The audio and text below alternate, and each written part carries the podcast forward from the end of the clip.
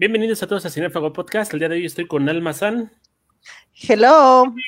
Y también estoy con Citli. ¿Cómo están, chicas? Hola, muy bien, muchas gracias. Muy bien, gracias por oírnos.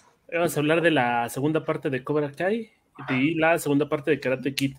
Creo que sería bueno que empezáramos a hablar por parte de la película porque si bien sus elementos en Cobra Kai no se ven hasta la tercera, sí alcanzamos a ver algunos cuantos, ¿no? Creo que es una yo diría que es la peor película de la saga. ¿Ustedes qué dicen?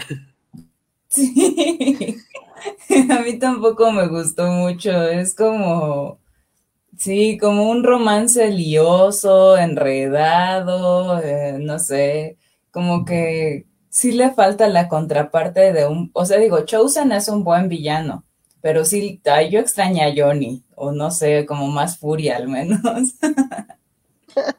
Pues sí, aparte, o sea, a mí me gusta como esta parte a lo mejor de explorar más la historia de Miyagi, porque pues se van a Japón, pero realmente ves muy poco de Japón, ves muy poco de la cultura japonesa y pues como que también ahí se inventan un romance medio extraño con Daniel San, entonces es como toda la historia que, que ocurre ahí es un poco eh, demasiado exagerada, diría yo. Eh, los, lo, como lo que va sucediendo, incluso al final también es como bastante exagerado. Entonces creo que la primera, pues es sin duda, yo creo que la mejor de Karate Kid, y en esta siento que baja un poco, pero al final, pues sí cumple, digamos, con el interés cinéfilo, ¿no? De entrada, la película se sitúa en el pueblo de Okinawa, en Japón. Nos ponemos bien japoneses, pero la graban en Hawái. Entonces dices, ay, no más. Pero, entonces creo que ahí empieza el primer problema. el más grande que yo creo que es esta cuestión donde te van a, te prometen al principio que va a haber un enfrentamiento entre Sato y Miyagi. Dicen el duelo a muerte, el duelo a muerte. No me voy a resignar hasta que tenga mi duelo a muerte de Sato. Y pues dicen, está muy bien como sacar toda esta historia de Miyagi, hacerlo más grande porque es una gran historia. Y a fin de cuentas, pues como que no. ¿A ti qué te parece este conflicto, A mí me parece que se les perdió ese conflicto con el romance ah, con calzador, como dice esta alma, ahí de Daniel San, porque iba bien, o sea, uno quería ver realmente a dos buenos karatecas pelear, ¿no? A una, o sea, es que la verdad, Daniel San siempre ha aprendido muy bien la coreografía y eso, y como que nos deja un poco que desear ahí en, las peleas y eso. Entonces, al principio nos prometen el gran duelo entre Sato y Miyagi y todos estamos esperando eso, ¿no? Y, y ay, para que acaben con un tornado, pues la verdad no. O sea, es que no vemos ni, aunque sea maestría, o sea, se supone que son dos grandes del karate, así geniales, casi Bruce Lee, y nada, o sea, nada más vemos a uno ahí tirado encima de un auto con cosas encima porque estaba, porque hubo un huracán, ¿no? O sea, la verdad sí está de más ese romance con esta, eh, bueno, con la sobrina de Yuki, ajá, con la sobrina de Yuki, Kumiko, ajá, sí, ella y Daniel, porque, o sea, digo, está bien, inocentón, lo que tú quieras, pero no, o sea, como que se perdió tiempo, no sé. Sí, pues yo siento como igual que, o sea, se, se, aborda mucho esa parte, digamos, romántica, que creo que es la que quieren mantener siempre en Karate Kid, que es como de, vamos a hacer que los hombres se den putazos entre sí por una chava, ¿no? O sea, me da un poco esa impresión, porque pues, la primera parte es como esa historia, ¿no? Se odian Johnny Lawrence y Daniel, pues porque la, Laruso, porque están enamorados de la misma chica, ¿no? De Ali. Entonces, pues es como de, ah, pues ahora ya no va a salir ni Ali ni va a salir Johnny.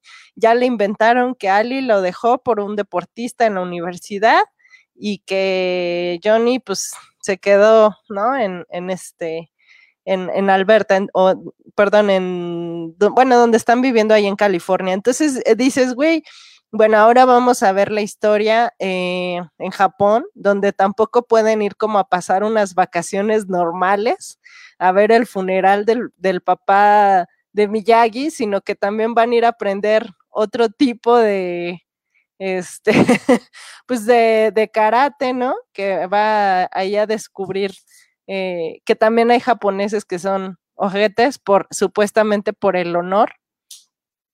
Y bueno, a, pesar de, este, de esto, creo que tiene un par de cosas ahí bastante entrañables. Por ejemplo, está esta parte de cuando rompe los bloques de vidrio, que es como una este, secuencia súper icónica, ¿no?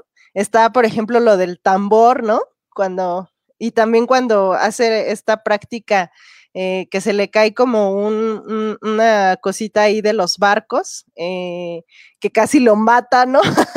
o sea, tiene como algunas secuencias que probablemente, o sea, si ustedes son de nuestra generación, yo ya casi cuarentona, pues igual y recuerdan esas justamente esas escenas, ¿no?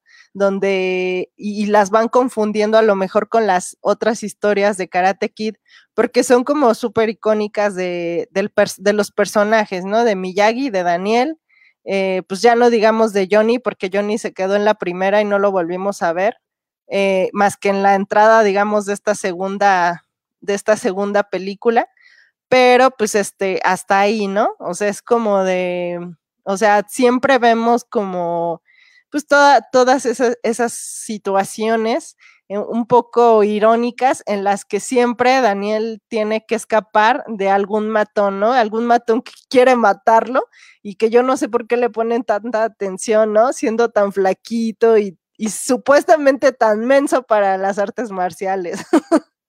tan menso para la vida diaria. Creo que tiene un problema de socialización o de entender instrucciones muy grandes. Y eso se ve sobre todo en la 3, pero no estamos adelantando. Eh, hay una parte que me encanta que, o sea, la, dirige John, John G. Avildsen, ¿no? Eh, este hombre estuvo detrás de Rocky, entiende muy bien cómo hacer una película de deportes. Eh, tiene que venir esta secuencia de entrenamiento y este, este enfrentamiento final. La secuencia de entrenamiento está pasable, la entiendes, pero yo no encuentro relación formal entre la forma en la que derrotan a Chosen. Esta pose del tiranosaurio que se va de lado a lado, eh, creo que no ayuda, no, es lógica para lo que es el, karate que están, o kung, fu, o kung fu que están efectuando estos personajes.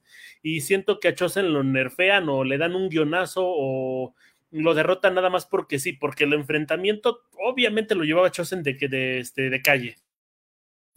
Sí, completamente de acuerdo. La verdad, yo creo que este, Chosen fue una, una carta desperdiciada. En realidad creo que tiene mucha más habilidad que cosa que los que aparecen ahí. A excepción, yo creo que, pues bueno, del legendario Miyagi. Eh, y sí, como que le faltó algo, le faltó peso, incluso le faltó furia, la verdad. o sea, todo en general.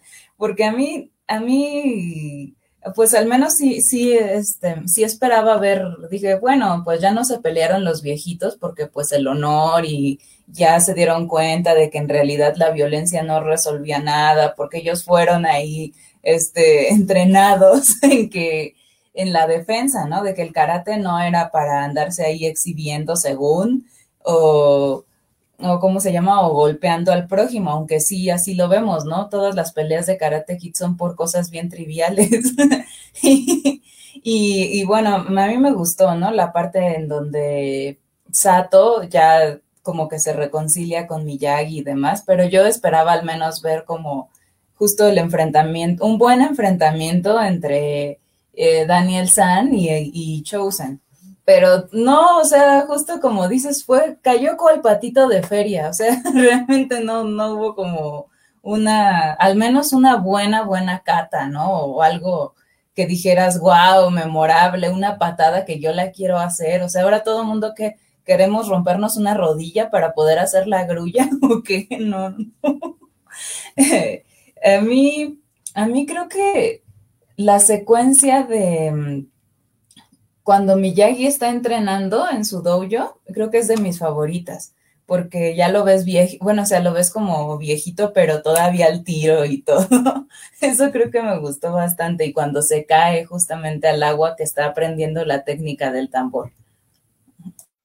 Sí, también, o sea, creo que justo esa parte, ¿no? del tambor, porque es como, o sea, siento que es muy importante en la historia eh, porque supuestamente es como el símbolo, ¿no? De los Miyagi.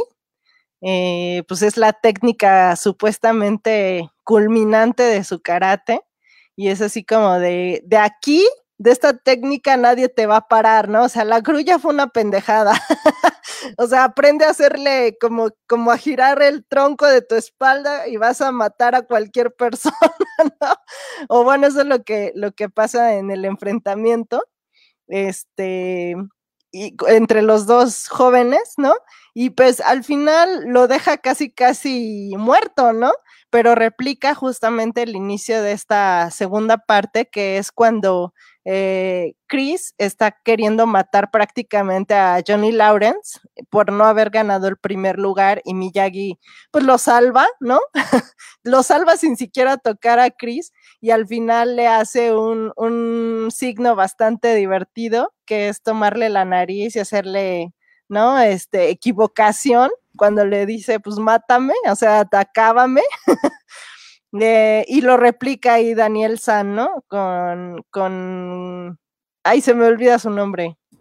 Chosen. Bueno, con Chosen, Chosen, con su contrincante japonés, ¿no? Entonces es como, sin embargo, pues Chosen sí se siente humillado, ¿no? Ahí lo vemos totalmente deprimido y, y pues huye, pero efectivamente siento que este personaje de Chosen sí está como, además, un poco mal estructurado porque pues es un güey muy altivo, muy este, o sea, en ese sentido muy soberbio y sí puedo entender que no acepte una derrota. Sin embargo, cuando le dicen rescata a la niña que se está muriendo por el huracán, casi casi como el más cobarde de, de todos los de Japón, se esconde hasta el fondo de la chocita y es así de yo no voy a salir al huracán, ¿no?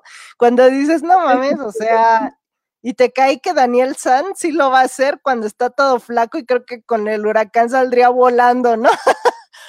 Pero bueno, el buen corazón de Daniel pues siempre lo salva y de hecho es lo que le retribuye muchísimo en el futuro cuando lo vemos en, en, en la serie para los seguidores de Cobra Kai, ¿no? Ahí vamos a ver obviamente algunas de estos guiños de esta película, pero justamente, o sea, creo que Chosen es, está ahí como medio mal estructurado porque de repente lo ponen como un matón, como un hijo de la chingada, como un güey que súper soberbio, súper orgulloso, pero nunca, o sea, cuando digamos que llegan algunos momentos de mostrar eso, o sea, de repente lo pasan como un pues sí, como un paso atrás, ¿no? Como una persona, un gallina, diríamos acá en México, ¿no? Entonces, siento que está como, más bien los guionistas hacían eh, los personajes a modo de que Daniel San siempre se viera lucidor, o sea, siempre había que tener una relación amorosa o una relación donde él tuviera que ser la víctima y, y quedar bien con todos los demás, ¿no? Y ser como el héroe. Entonces la película siempre estaba en función, pues, del chavito, ¿no? Del Daniel Aruso, no de Miyagi, no de Chosen, no de Sato, no de, no de la historia en sí del karate, sino de Daniel. Y pues eso es lo que a mí, la verdad, o sea, como que me acaba medio cagando un poco de Karate Kid, porque para mí Daniel La verdad, no es tan simpático. O sea, nunca logré hacer una empatía al 100 con este personaje porque hasta en el caminadito resorteado, así como que medio me cagaba. Pero bueno, al final era como, como muy divertido de este, el poder, el poder ver estas películas de Chavilla, ¿no? A mí sí me gusta cómo manejan a Chosen. Esa es la cuestión de la psicología que tienen del personaje, de que el malo, el agresor, nunca va a ser el que esté acorde con lo. no, es congruente, ¿no? Le pasaba lo mismo a Johnny Lawrence, se convirtió como en este bully y después de un rato, pues se da cuenta de que no actuó como debería. Eh, creo que en esa parte está bien, sin embargo, hay momentos que desaprovechan. Creo que es un gran villano, creo que puede haber sido mucho más violento, puede haber sido mucho más significativo y, e inclusive de poner, ser, ser vencido de una manera mucho más padre para que te quedaras impresionado y dijeras, ah, ese hijo de la chingada se lo merecía, ¿no? Pero aquí queda como de, pues no, lo venció Rex de Toy Story y ya. Ay, sí, la verdad que casi empezaron con el pastelazo americano, o sea, con tal de que gane el americano, ponen ahí cualquier cosa. Y, y esta, o sea, la verdad ese, ese aspecto como que no me encanta. Digo, Hollywood está plagado de todas esas cosas, a veces lo hacen bien, a veces lo hacen mal, pero en esta ocasión yo creo que lo hicieron mal. Y sobre todo porque, pues vamos, ya si ya están como que en el terreno atleta, pues por lo menos, ajá, o sea, hubieran hecho una mejor ejecución de, pues el de la pelea, algo quizá más atrevido, porque incluso hasta mi tía, bueno, mi tía ya tiene más años y ella es como de esa generación de gente que le gustaba el karate y eso, y muchos decían que, que o sea, los que practicaban karate en realidad pensaban que Daniel San era súper fresa, así muy fresa para recibir golpes o darlos tan solo, porque no había como gran complejidad en todos los movimientos. Y a mí pues sí, sí me parece eso, porque pues no, ni siquiera te acuerdas como bien, bien, así como de algo que haya hecho sin, sin haber como usado la casualidad de ventaja, ¿no? sí, a mí me hubiera gustado más ver algo, algo más de Japón, algo, o sea, más allá de la ceremonia del té que hace la tía Yuki y también Kumiko, a mí me hubiera gustado un poco más o sea, algo más, ¿no? Comida, no sé, algo mejor, como que, te hablara de, ese contexto cultural que, estaba ahí alrededor de ellos, ¿no? O sea, ¿por qué era tan importante el honor? ¿A quién deshonraron que se volvió algo tan, tan complicado, ¿no? De, de llevar. Sí, efectivamente, pues es que, de hecho, o sea, yo no sabía que se había grabado en Hawái, ¿no? pero sí se nota totalmente que no es Japón, porque de hecho dicen que hay una base aérea ahí cercana, que en realidad no sé si es el aeropuerto de Hawái o qué chingados, un helipuerto, pero además cada rato pasaban por ahí aviones y decías, bueno, ¿y qué este, cuánto dinero le invirtieron a estos aviones aquí o qué pasó ahí para que se vieran tanto, ¿no? Porque pinches avionazos, o sea, como de, pues sí, de militares eh, y yo dije, pues se me hace que recrearon ahí una provincia japonesa en una costa de California, porque les habría salido a lo mejor más barato, pero digo, ya si se echaron el viaje a Hawái, pues mejor se lo hubieran echado la neta a Japón y sí hubiéramos visto más de eso, ¿no? Además, creo que lo interesante de, esta segunda parte, lo que hubieran podido exprimir bastante bien los guionistas de haberlo querido hacer,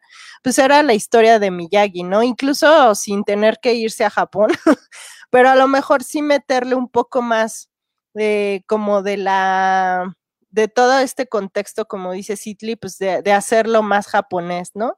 De hacerlo más oriental, de ver más como esas tradiciones, sobre todo porque estamos hablando pues de un año en el que todavía no, no había internet, no había como tanta difusión acerca de la cultura oriental, ¿no? En 1986, que fue cuando se hizo esta película, o sea, es decir, pues si tienes como a lo mejor te vas más por la finta de que lo que estás viendo es lo que realmente existe de esa cultura y creo que en Estados Unidos sí se han caracterizado mucho en el, en el cine hollywoodense, pues porque la neta les vale madre, este, apegarse realmente a la cultura, ¿no? Del país del que están hablando.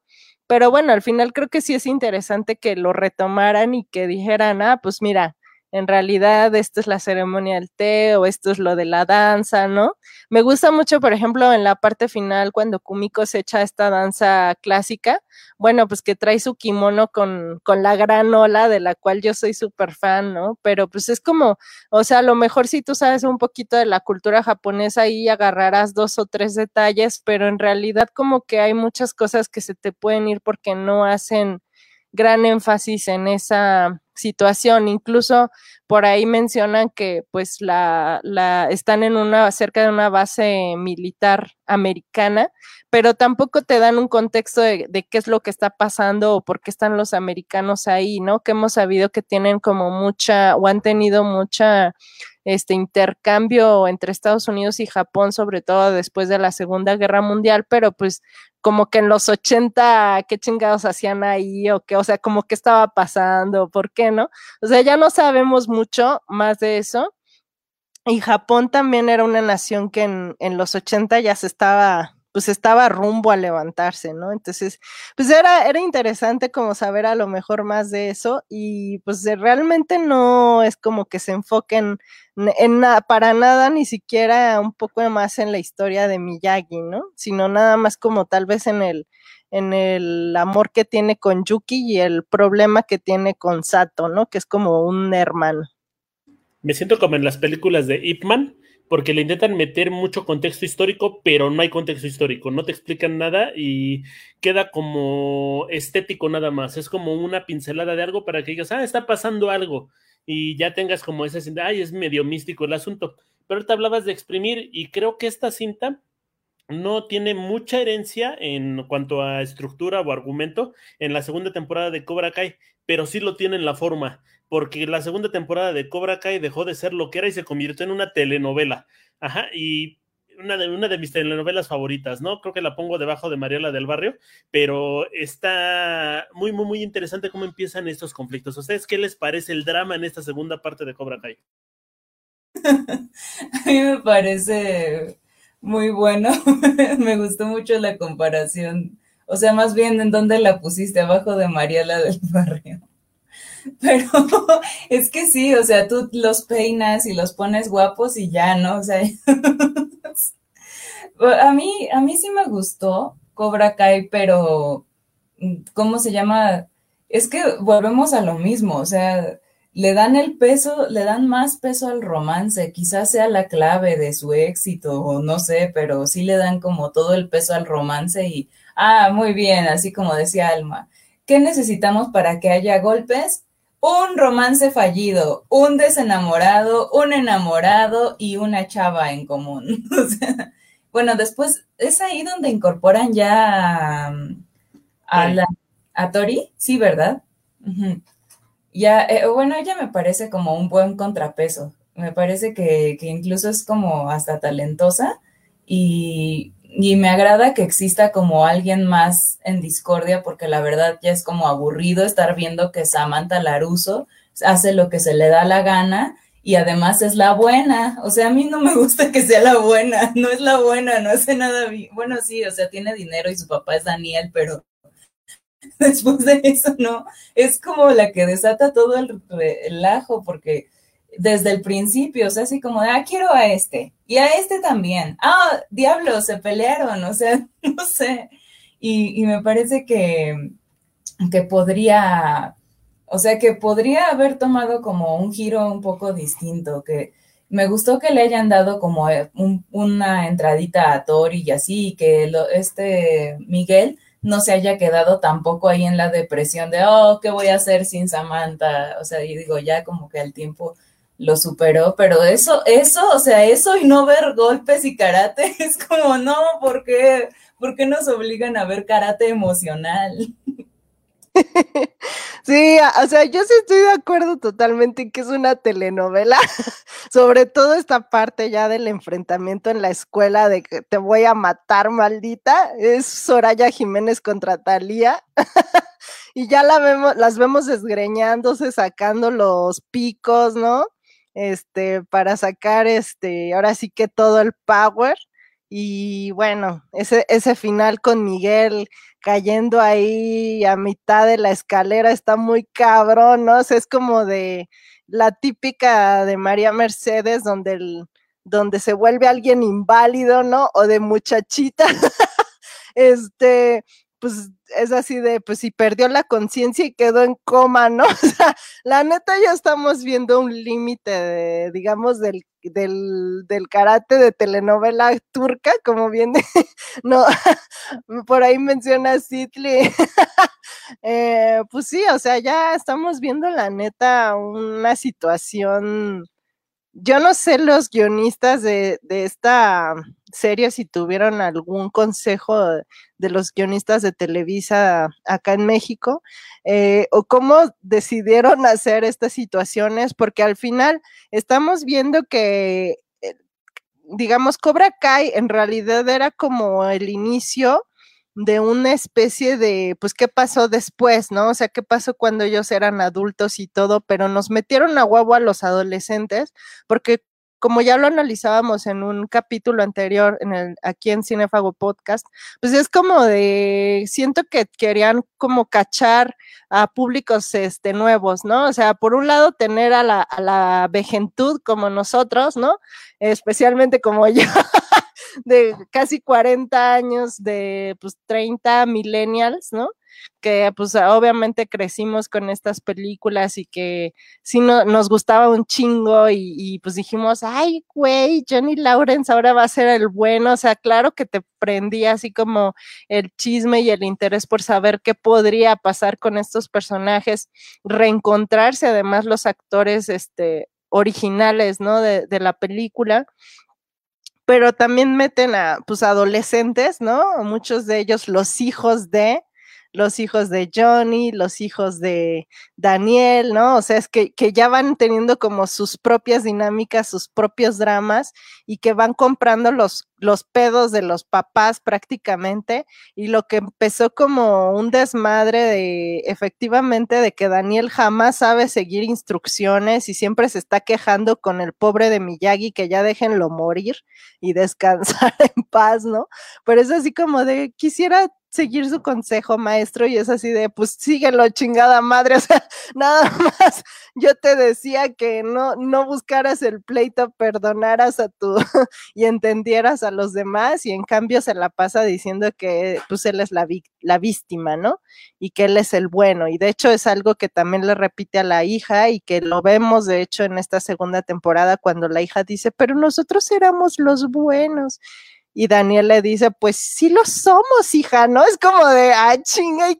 O sea, en este mundo nadie es bueno ni malo, nada es blanco ni negro y creo que justamente eso es lo más interesante tal vez o lo que se pueda rescatar de esta serie, pero sí vemos como muy renuente a, a Daniel, Daniel Aruso en querer decir que él es el chingón, el que va a arreglar el cagadero de Johnny y pues en realidad, la neta, creo que los dos la, empiezan a super cagar y creo que los dos cometen errores bastante graves que al final van arrastrando como a estos chavitos que además visiblemente se encantan con cualquier cosa que les dicen los adultos y pues van tomando unas decisiones medio extrañas, ¿no?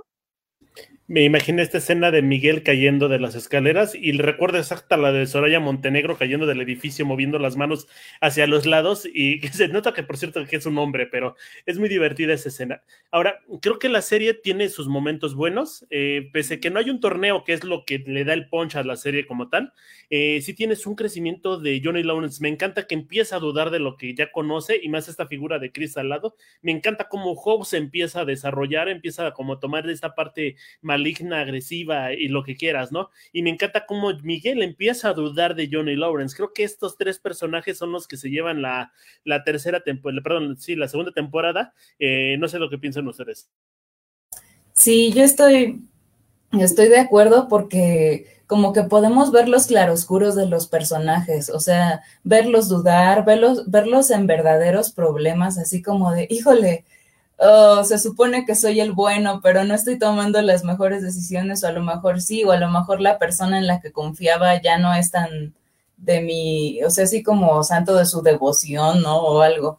Y es, es sí es muy interesante como, uh, sí, Hawk definitivamente es un gran personaje, porque de verdad, siendo malo lo odiamos, es como maldito, ay, ¿por qué hace esto? Ah, pero cuando es bueno dices, ay, sí, tenía bondad en su corazón o no sé, pero en el, o sea, esa segunda temporada es el mientras tanto. esa es como justamente toda esa, es que no sé, siento que para los adolescentes no hay, no hay matices, o sea, es o blanco o negro. Ese es el problema, que cuando uno pasa por la adolescencia, no, no, no sabes ver matices, simplemente es o son buenos contigo o son malos. Entonces, eso creo que es lo que, lo que podemos ver en la serie. Y me parece un personaje muy interesante, Hawk, porque justamente, pues sí, ¿no? Te ponen ya de antes ahí eh, como que el, trasfondo de que eran eran buleados y él así como todo fúrico que en la primera temporada decidió ser el bully en lugar del buleado. Entonces, ver como todos esos cambios en la segunda temporada es, es espectacular.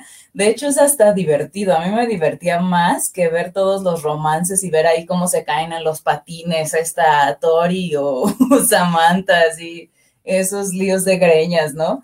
pero realmente sí, o sea, a Johnny Lawrence creo que justo es, es, son como momentos enriquecedores verlo dudar y ver, ver cómo va a arreglar su vida, porque finalmente él venía de estar, eh, pues de tratar de reconstruir su vida, porque era una persona frustrada, y ver cómo eso que ya había reconstruido se está cayendo otra vez poco a poco, a, todos, bueno, no sé si a todos, pero a mí al menos sí también me hizo sentir así como, chin, y otra vez va, no sé, así como cuando se te cae el yenga, ¿no? que chin, hay que volverlo a levantar y ahora qué va a hacer si no tiene tanto dinero o si ya no tiene la confianza de sus alumnos, porque pierde la confianza de, de sus alumnos cuando Miguel cae de las escaleras, ¿no? Incluso lo vemos ya ahí este, en la perdición, ¿no? Creo que al, final, o así como que aviente el celular y deje el carro, o sea, así como que vuelve otra vez a esa etapa rebelde, donde a buscar alguna especie de cobijo o de solución. Eso es muy interesante verlo. Sí, la, o sea, la evolución creo que de Johnny Lawrence es la más interesante de, de, todas las temporadas de Cobra Kai. Y creo que en eso sí lo aciertan, porque de hecho cuando te vendían la serie por YouTube, que salían ahí los trailers y todo, pues el personaje en el que se enfocaban era Johnny Lawrence y Cobra Kai tiene, o sea, el nombre de la serie viene justamente de que él revive ese pasado, ¿no? Entonces, me gusta mucho como esa parte y creo que él es el que se va ganando la neta el corazón de la audiencia en cada capítulo, porque de repente es muy pendejo y toma una, serie de decisiones bastante estúpidas que también dices, güey, neta, o sea, neta, como adulto vas a actuar de esa manera sin embargo, como que de repente da pasos atrás, ¿no? No, no para echarse para atrás, sino como para reflexionar qué es lo que está haciendo y seguir hacia adelante. Lo que me gusta mucho de este personaje es eso, o sea, que no se detiene, que a pesar de que fracasa y se ve como cae, pues se vuelve a levantar y vuelve a intentar hacer como bien las cosas, ¿no? Y siempre está reflexionando acerca de pues estos errores que ha cometido. En cambio, no vemos eso en Daniel Aruso. Daniel Aruso siempre es un personaje soberbio que está pensando en que él tiene siempre la razón, en que todo el mundo lo ataca, en que él tiene que estar a la defensiva, que tiene que defenderse de los demás porque todos los demás son unos pendejos que no saben cómo actuar, ¿no? Entonces, este, al final, pues, o sea, siempre van, o sea, como que siento que es un poco, yo siempre lo estoy viendo en función un poco de Star Wars, como del bien y el mal, ¿no? El lado oscuro de la fuerza. De hecho, ahí Miyagi siento que es Yoda, se aparecen, ¿no? Entre sueños y todo, en los recuerditos. Eh, pues lo único bueno de Daniel Aruso es Miyagi, Miyagi ya está muerto, ¿no? O sea, es como de ya no tiene salvación, cabrón, o sea, te dejó todo el, todo el, eh, su, pues, su casita, su dojo, y aún así la cagas, ¿no? Eh, los personajes, eh, digamos, del, pues también de, del dojo de, de Daniel, que es justamente cuando se abre en esta segunda temporada, pues también toman unas decisiones bastante pendejas y creo que el personaje que más me desagrada aquí es, es Robbie, el hijo de Johnny Lawrence, que no sé por qué chingados es, eh, pues o sea, no sé por qué pusieron a este personaje tan patético, la neta, porque el chavo tiene un gesto que, o sea, que a mí me molesta desde que sale en, escena. No tiene que decir nada, ¿no? Nada más con aparecer ya me, me cae muy gordo. Pero aparte como que las situaciones, o sea, como que de repente fluctúa mucho entre que soy un niño malo y de repente ya es papá solo ha tenido un mal maestro. Y de repente en la tercera temporada lo vamos a ver convertido en pues qué, en un seguidor del lado oscuro, ¿no? ¿Cómo ven? O sea, siento que, estos personajes de los, de los chavitos están bastante descontrolados y efectivamente, como decía Maggie, pues es como más ah, interesante a lo mejor el, personaje o el desarrollo de Miguel, que ese, ese personaje también me gusta mucho más y entiendo muy bien la relación que se da con Johnny Lawrence, porque Johnny sí lo va, digamos, un poco acercando como un hijo pues adoptado, ¿no? Un hijo que no es de sangre consanguíneo, pero sí este, pues con el que a lo mejor se va comprendiendo más, con el, el que lo motiva más y le va diciendo, pues, oye, pues tú me ayudaste ahora, ¿no? Y entonces también es esa relación de Johnny de, pues, Miguel lo levantó y ahora él lo quiere ayudar a levantarse. Entonces es como muy padre esa, digamos, esos dos personajes y esa relación y cómo van creciendo juntos, ¿no? Todo lo que está alrededor siento que está bastante raro, bastante extraño y de repente es un poco cagante.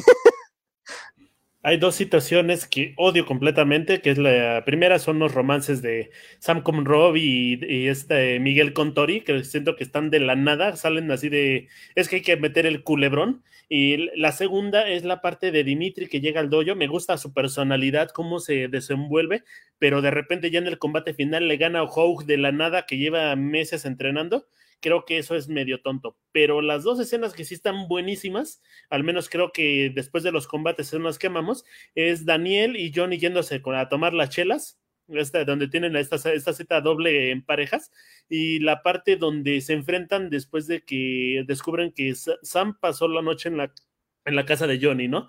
Creo que esa, ese combate está muy bien, se me es de culebrón y dices, ah, está bueno, ¿no? O sea, me, me encanta mi telenovela para chavos.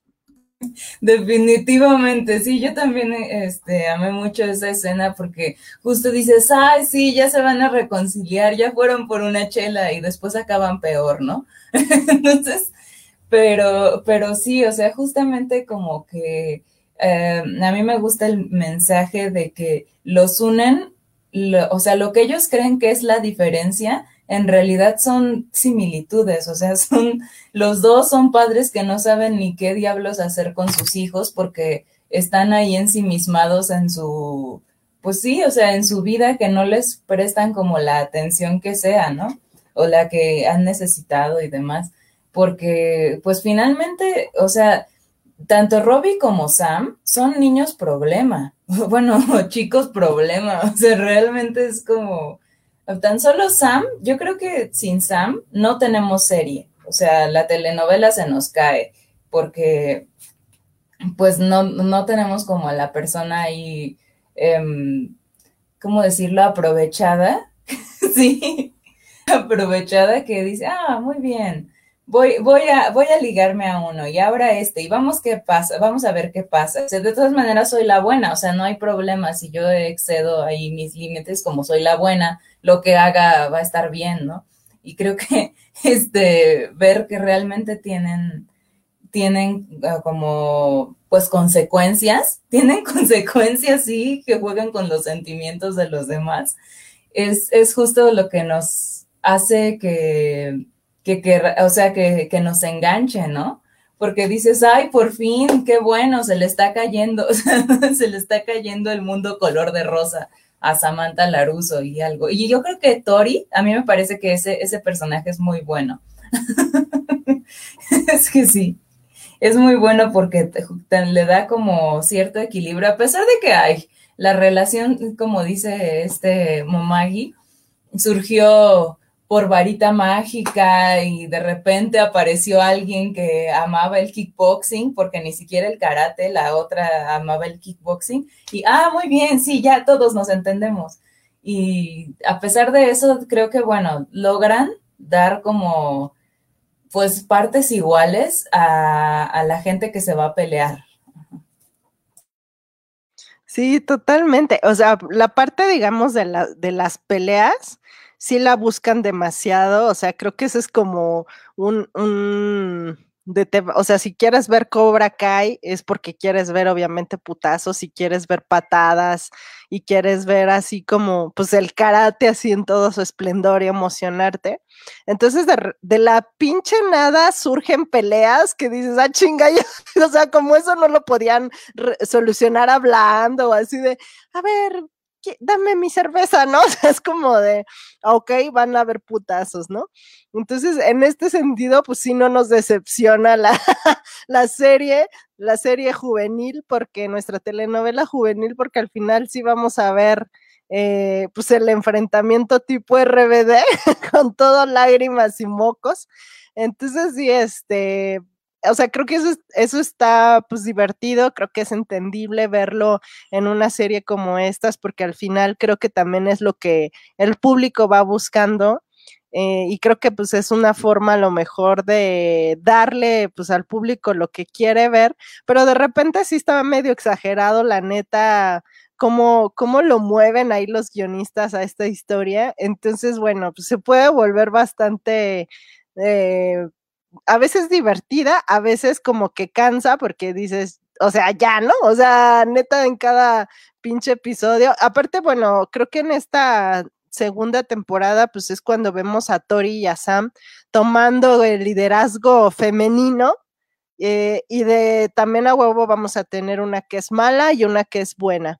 Entonces, eh, lo que no me gusta tanto a mí de estos personajes y de este tipo de series es que justamente creo que se siguen manejando arquetipos que se ha luchado un chingo por destruir, ¿no?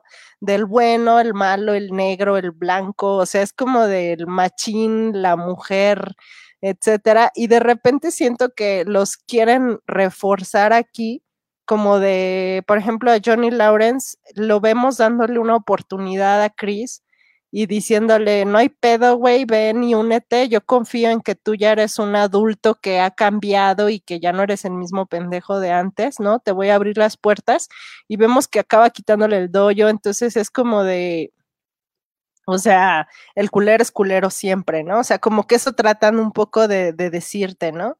Y, y, refrendan que los buenos son buenos siempre, ¿no? O sea, que Daniel Aruso, además de bueno y de un chingón, porque reafirman cada dos capítulos que es bicampeón de karate en Old Valley, este, pues también es el bueno y el que es la víctima y entonces eh, lo que él hace su karate siempre es defensivo, ¿no? Entonces él no quiere pelear, pero lo obligan. Sin embargo, creo que no es así. O sea, creo que si tú ya como un público más adulto, más exigente, te pones a meditarlo, pues obviamente notas toda esta serie de situaciones que la verdad están pues muy fuera, digamos, de una madurez, ¿no?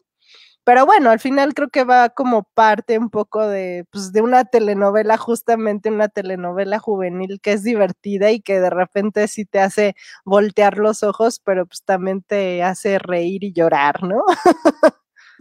Otra de las herencias que tiene la película de Karate Kid, Karate Kid 2, sobre esta parte de la, de la historia son los entrenamientos. Creo que son muy entretenidos, están súper buenos. La parte de la plataforma de agua está súper cursi, pero me gusta. La parte de la mezcladora me encanta. Digo, ah, está de, está de huevos, ¿no? Ponerte a un niño este, a, a ese peligro con tal de enseñarle algo está súper genial. O también el entrenamiento de las cintas, ¿no? Cuando están en este bosque se tienen que cazar y demás. Está muy están interesantes, están padres, lo, te diviertes mucho y creo que me encanta sobre todo esta imagen de John Chris que lo pones como un satélite. Toda la parte de, toda la segunda parte está al lado, está como ninguneado y ya al final ves que se hace su movimiento de Soraya Montenegro de maldito maldito, ¿no?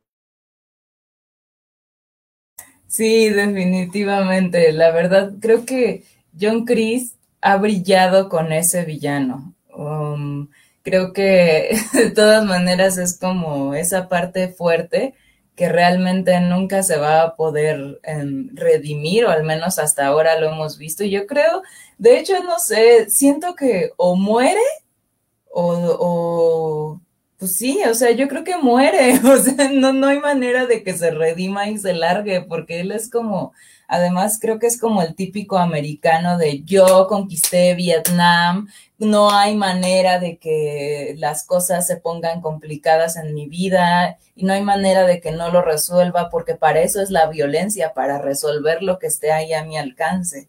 Entonces, sí, o sea, realmente Chris es, es el que pone ahí como mayor discordia de, o sea, discordia real y, violencia como de preocuparse, ¿no? Importante porque problemas emocionales y de rencores pasados y esas cosas que la verdad se oyen bien llevaderas, o sea, sí les complican la vida a este de Lawrence y a Laruso, pero no son como algo que pongan en, en riesgo la vida de ellos o de sus alumnos, ¿no? Y entonces cuando vemos a Chris entrar en acción, no solo para quitarle a los alumnos y al dojo a Johnny Lawrence, sino para poner en riesgo a la gente, porque finalmente esas, o sea, eso acaba justo en donde Chris quería, ¿no? O sea, toda esa escena de violencia fue ahí como guiada por Chris para poderle decir, eres débil y, o algo así, ¿no? A Lawrence, porque pues se quería desquitar y se iba a valer de lo que más le doliera para poderlo hacer. Entonces, realmente sí, sí vemos al causante de la maldita lisiada, bueno, en este caso lisiado, este, versión norteamericana, cumplir sus objetivos, ¿no? Y, creo que es uno de los que nos pone verdaderamente a temblar, porque sabes que no tiene medias tintas, no va a andar así con que, ay, hoy sentí bonito, hoy amanecí, no, no tan ganas de, de tenerle piedad a alguien, o no sé, no sé si ves que se supone que, que, Cobra Kai no tiene piedad, ese es el lema, pero Johnny Lawrence dice, no, sí, sí hay que tener tantita piedad, pero luego llega Chris y le dice que no, que no hay que tener piedad. Entonces, ese conflicto interno es el que lleva a los alumnos a, a pelear a muerte. Sí, efectivamente, Chris aquí es el villano, villano, villano, porque pues a Cobra, digo, a Johnny Lawrence, pues quieren rescatarlo, ¿no? Y decir, dentro de esa fachada de ojete, pues hay un corazoncito bueno. Entonces, este, efectivamente le meten toda la maldad a Chris eh, y es como un Lord Voldemort, ahora yéndome a Harry Potter, ¿no? Este, pues que se le mete a todo mundo ahí como sanguijuela, este, se hace pasar como por buenito, aunque en realidad después vemos que no es que se haga pasar, o sea, dentro de sus planes, de su forma, de su cosmovisión, la forma en la que ve la vida, pues él cree que está actuando adecuadamente. Creo que lo interesante de Cobra Kai es que le da, les da espacio a los guionistas pues, para hablar un poco más de la historia de los personajes, ¿no? Sabemos un poco más, por ejemplo, de Johnny en la primera temporada, que es donde nos explican que, bueno, era un niño rico, pero que su papá era, o sea, que no era su papá, sino su padrastro y lo odiaba a muerte y básicamente el karate lo salva de ser un mariquita, como él dice, ¿no? Una nenita. Y entonces, este, pues el karate le da carácter, le da personalidad y entonces empieza a defenderse y básicamente de ahí se vuelve un ojete. Pero a lo mejor muchos, o sea, olvidan de la película y, también olvidan en la serie eh, que cuando Daniel Aruso gana en el, en el torneo de la primera película, Johnny Lawrence lo felicita, ¿no? Se acerca, lo, lo abraza y le dice, le da el trofeo y le dice, tú te lo mereces, ¿no? Y se lo dice así como con todo el, el ánimo. O sea, creo que en la película, en la primera película de, de, Karate Kid, creo que justamente le dan ese rasgo ya a Johnny Lawrence de, pues no era un ojete, o sea, simplemente estaba un poco perdido, un poco trastornado, como pues en su, en, en esa personalidad de bully que tenía, ¿no? Pero pues ya lo vamos, o sea, vemos de hecho al final de esa primera temporada que en realidad, digo, de esa primera película que en realidad él no era una mala persona, ¿no? Y en ningún, en ningún lado vemos que Daniel Laruso recuerde eso, ¿no? De la primera temporada de Cobra Kai, ni en la segunda, ni en la tercera, o sea, nunca recuerda que Johnny Lawrence aceptó la derrota y que de hecho, o sea, más allá de que Chris le dijo acábalo, ¿no? O sea, él admite que, que lo que hace es algo muy grave, ¿no? Y que pues también estaba ahí como siguiendo órdenes, entre comillas, de su maestro, porque también era un adolescente y bla, bla, bla. En esta segunda, en esta segunda temporada de Cobra Kai vemos que Chris, pues es un hijo de la chingada, ¿no? Y vemos también que eh, pues tiene como también una historia, ¿no? O sea, lo vemos ya justamente como pues un vaguillo, o sea, que nadie lo quiere, que no tiene ni dónde vivir. Y Johnny Lawrence, pues es quien le extiende la mano. De hecho, también vemos un reencuentro muy interesante con sus ex compañeros de Cobra Kai y la muerte de uno de ellos de cáncer. Entonces, pues es como muy interesante toda, todo ese, digamos, bagaje que nos van a pues platicando, aparte de la audiencia que nos gusta mucho, pues la historia de Karate Kid, como que le van metiendo ahí situaciones que van llenando la historia de los personajes y de los cuales todavía nos falta mucho por saber, ¿no? De hecho, en la tercera temporada ya vamos a saber más de, de Chris, pero ya nos van como que platicando un poco de, pues, como de, de, de, o sea, de qué va ese, de esa, esa crueldad que él tiene, ¿no?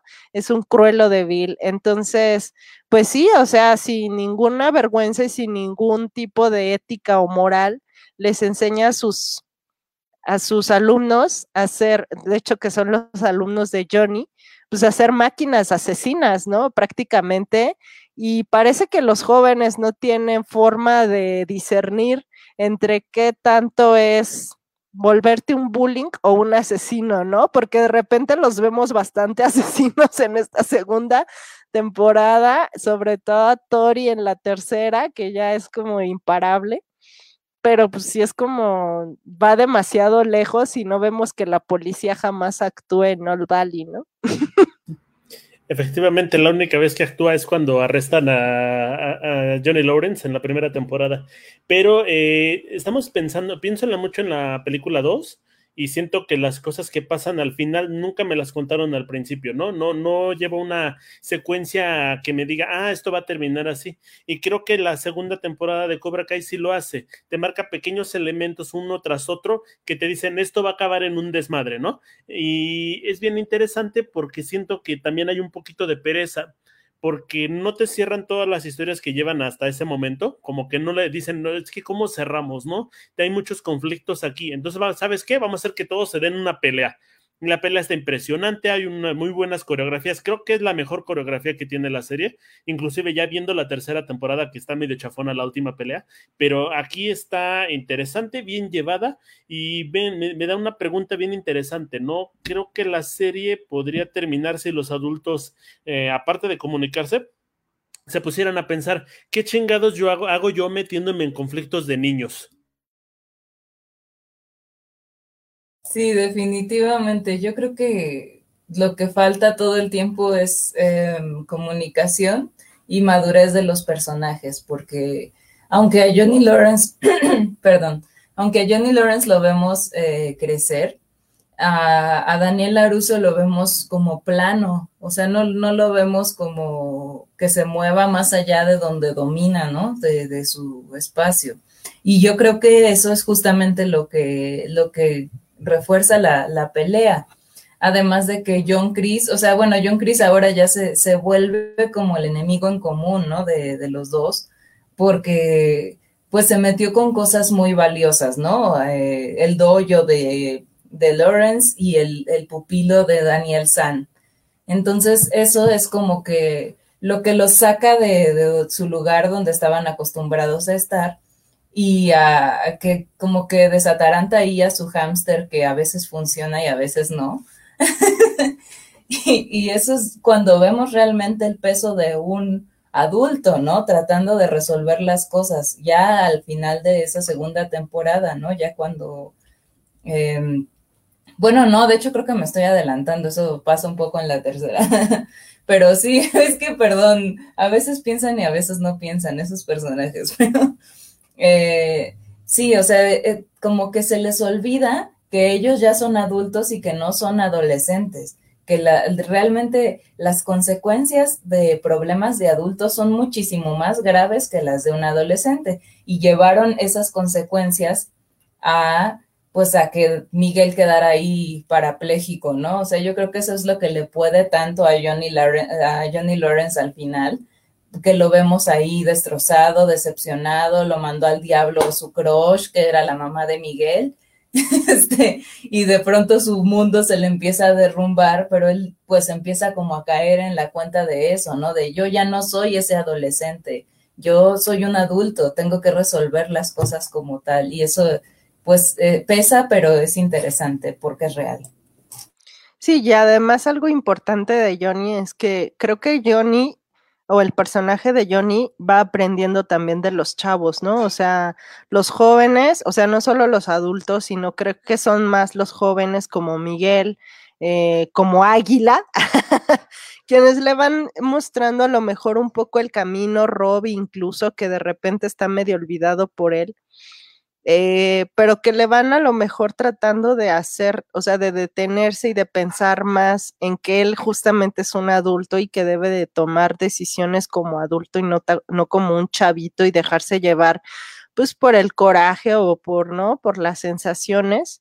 Eh, sino como de pensarlo más y ubicarse y saber que tiene una responsabilidad como un sensei, ¿no? Eh, que pues que les tiene que explicar a sus jóvenes eh, seguidores que, pues sí, o sea, cuáles son, digamos, las reglas de la vida, no tanto del karate, ¿no? Y es de no dejarte llevar por rencores, por odio o por falsas creencias que a lo mejor, pues no estás como no, no, no, no sabes si son como parecen, ¿no? No sabes qué son lo que parecen. Esa parte que comentaba Momagui hace rato de, del camión de cemento, a mí me pareció increíble, o sea, bastante inverosímil, porque digo, güey, neta, no, siento que puede estar algo tóxico y peligroso, pero la verdad es que la escena queda muy padre este, incluso, o sea, esa perspectiva que nos dan desde adentro de, de, este, de, este, de este camión volteador de cemento en contraluz, es muy bonita como ese, ese aprendizaje que les enseña de, pues hay que ser, de hay que estar unidos, ¿no? Y la unión hace justamente la fuerza, ¿no? Entonces, me gusta mucho esa, esa, esa parte, digamos, esa cara de Cobra Kai, y me gusta mucho esa parte de, Johnny Lawrence. Y, yo en, este sentido también tenía que decir que pensaba que, o sea, que iba a hacer, o sea, como la primera parte de Cobra Kai se basó muchísimo en la primera película de Karate Kid, pues también yo sentía que iban a agarrar mucho, este, pues de la, de, de Karate Kid 2. Sin embargo, empiezan a meter cosas de Karate Kid 3, ¿no? Que es, o sea, que de repente yo digo, ¿por qué meten así como a Karate Kid 3, o sea, la película en la temporada 2? Pero bueno, pues ahí van haciendo como un collage de recuerdos este, sobre todo de Chris, ¿no? Y de este amigo que le ayudó de Silver. Entonces, pero no lo vemos ya como muy, muy metido a lo mejor en la historia, ¿no? Entonces no sabemos si van a meter después a estos personajes, pero pues también acuérdense que en Cinefago Podcast vamos a hablar de la temporada 3 de Cobra Kai para que nos sigan escuchando sobre spoilers. Y también la 4, que ya va a salir en diciembre, acaban de dar el anuncio oficial. Pero eh, ya para terminar, chicas, creo que la serie es muy interesante. Es una telenovela para chavos, obviamente. Eh, no creo que eso demerite mucho el trabajo que se hace, aunque de repente sí cansa un poquito. No sé si no somos el público meta, pero el producto ha sido muy famoso en México. Le ha ayudado mucho la generación de la nostalgia pero eh, yo le auguro que al menos va a durar, aparte de la 4, va a durar una temporada más, al menos. Yo estoy de acuerdo, porque ya hay mucha tensión acumulada y tienen que resolverlo como pronto, pero al mismo tiempo esa tensión no se puede alargar tantísimo tiempo más. Entonces, ya, yo sí soy fan, sobre todo de Johnny Lawrence. soy Team Johnny Lawrence.